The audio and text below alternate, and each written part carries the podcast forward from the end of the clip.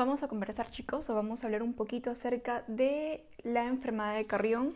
Estoy grabando este audio un, 15, un 5 de octubre del año 2020, así que no sé en qué momento tú este, escucharás esta, este podcast, este audio. Pero bueno, en Perú este, se celebra el Día de la Medicina Peruana y justamente en honor a este personaje, Daniel Alcides Carrión, es por eso que también se le conoce a esta enfermedad a la bartonelosis como la enfermedad de Carrión. ¿Ok? Entonces, un poquito de historia. Este, eh, Daniel Alcides Carrión en ese tiempo todavía era un estudiante.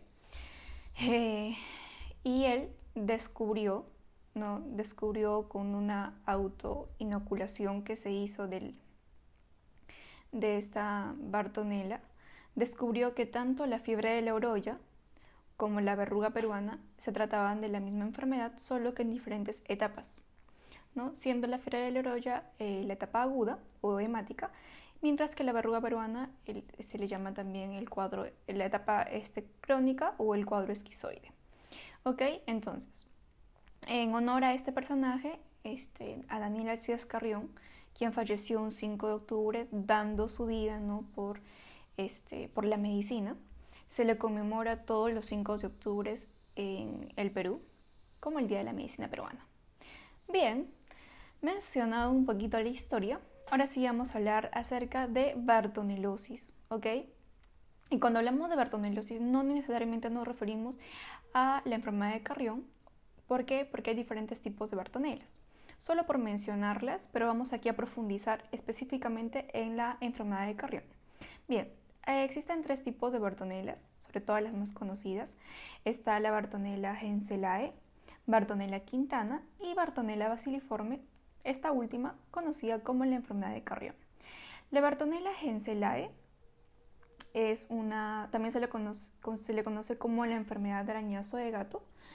Y bueno, en realidad, este, si bien es cierto, eh, eh, no sé, la agresión directa o el contacto directo con un gato no es el sí lo que causa la enfermedad, sino la pulga del gato. ¿Okay? Una pulga que consume la sangre del gato y esta es la que transmite la enfermedad o es el vector de la enfermedad.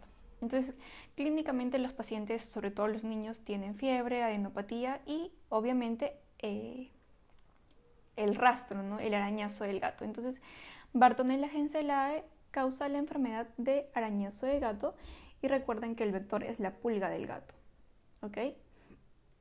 Eh, bueno, pero cuando hablamos de Bartonella, genselae hablamos de dos cuadros clínicos en pacientes inmunocompetentes e inmunosuprimidos. En pacientes inmunocompetentes solamente se va a presentar el arañazo de gato con, con lo que ya mencioné, ¿no? Fiebre, adenopatía y el arañazo de gato pero en los inmunosuprimidos puede llegar a generar una angiomatosis basilar. Así se le llama el cuadro clínico, angiomatosis basilar.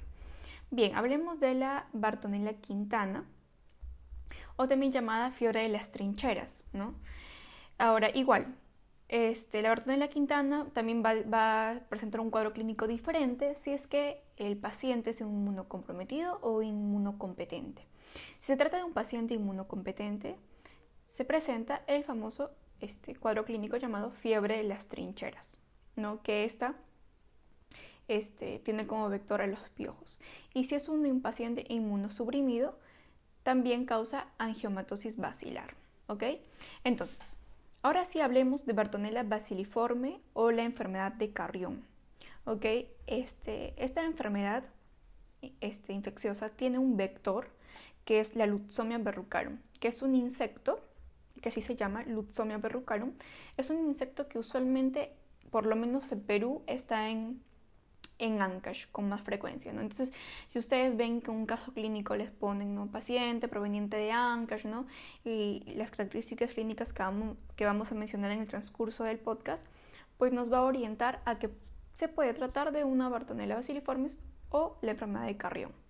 Entonces, mencioné que Daniel Cíes Carrión en un acto de heroísmo, ¿no? Un 5 de octubre falleció porque justamente él se autoinoculó este, este microorganismo y él descubrió que tanto la fiebre de la orolla, ¿no? como la verruga peruana se trataban de dos, de la misma enfermedad, solo que en diferente faceta. En ese tiempo, ¿no? Este, se creía que eran eh, enfermedades diferentes. Sin embargo, Daniel Carrión demostró que se trata del mismo agente, de la misma enfermedad infecciosa, solo que en diferentes cuadros. Entonces, la fiebre de Loroya es el cuadro agudo o la fase hemática, mientras que la verruga peruana es el cuadro crónico. ¿Ok? Bien, pero ¿cuáles son las generalidades microbiológicas de la Bartonella basiliformes? Pues se trata de un cocobacilo gram negativo, es pleomórfico, es anaeróbico y tiene una característica muy particular que es intracelular. ¿Ok?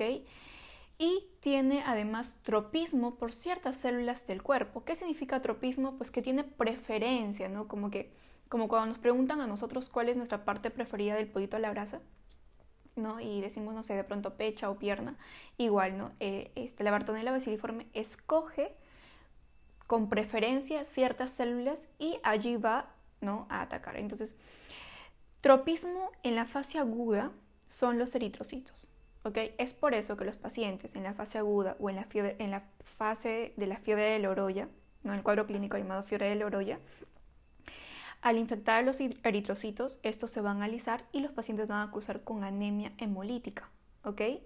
Mientras que en el cuadro crónico, cuyo tropismo son las células endoteliales, Esto, esta bacteria va a proliferar en el endotelio, causando eh, clínicamente, visiblemente, la verruga peruana. ¿ok? Este es el cuadro crónico. Entonces, ok, profundicemos un poquito más en esto. El cuadro agudo o fiebre de la orolla, o también llamada el cuadro hemático, se caracteriza por una triada. ¿ok?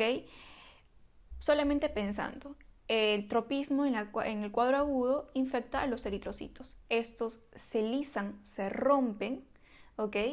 y obviamente va a haber una anemia de tipo hemolítica. ¿ok? Esa es la primera, el primero de los tres, anemia.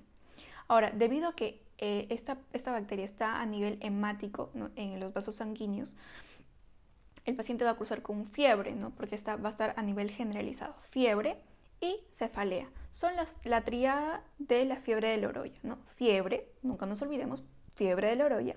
Fiebre, anemia, ¿no? Porque infecta, es un microorganismo intracelular que lisan los eritrocitos y cefalea. ¿Ok? Este, bien, a la segunda semana, pasado el cuadro clínico o el cuadro de la fiebre de la orolla, a la segunda semana, empiezan a haber complicaciones, que los podemos dividir en dos grandes grupos, complicaciones infecciosas y complicaciones no infecciosas. ¿Cuáles son las más importantes? ¿no? ¿Y por qué?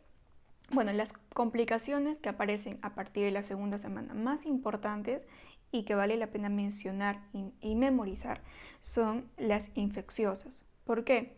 Porque esta condición ¿no? del cuadro agudo predispone al paciente a que se sobreinfecte por otros agentes infecciosos, lo cual puede llevar a que el paciente pueda ser un paciente mortal.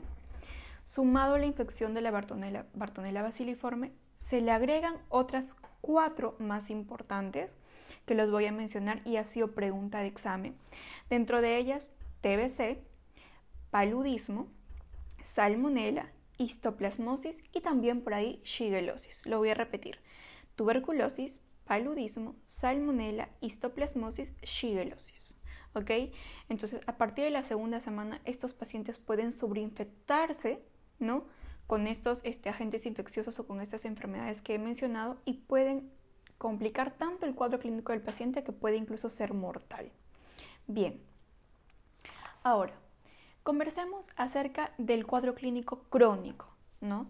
Mencionamos que el tropismo o la célula donde prefiere, pues no la Bartonella basiliforme en este cuadro son las células endoteliales, ¿no? Y hay proliferación endotelial y aparece clínicamente la famosa verruga. ¿ok? Usualmente estas verrugas suelen aparecer en zonas de exposición, ya sea cara y miembros superiores, sobre todo en la parte distal. ¿ok? Sobre todo en la parte distal. Bien, ahora, ¿cómo hago yo el diagnóstico? ¿No? Bueno, el diagnóstico se hace por cultivo para Bartonella o en frotis yo voy a poder observar, ¿no? Voy a poder observar a la bartonella, ¿no? Este, intracelular, ya sea en el eritrocito o en, este, en un raspado de la verruga que yo pueda hacer. Bien, vamos al tratamiento. Mientras se trate de un cuadro agudo, el tratamiento va a ser diferente con respecto al cuadro crónico. Ok, en el cuadro agudo, o sea, en el fiebre de Leroy, caracterizado por la triada de cefalea, fiebre, eh, anemia, nosotros vamos a dar tratamiento de acuerdo a la edad o al peso. Ok, si es un paciente mayor de 14 años o que pesa por lo menos más de 45 kilos, el tratamiento antibiótico de preferencia es ciprofloxacino. Pero si se trata de un paciente menor de 14 años, que pesa menor de 45 kilos o que es gestante, vamos aquí preferir dar amoxi más ácido clavulánico. Mientras que si es un paciente crónico, okay, con su verruguita peruana allí, todos, independientemente de la edad, del peso o que si es gestante, tienen que recibir acitromicina. ¿ok? Entonces, estos son los, este, los antibióticos de elección.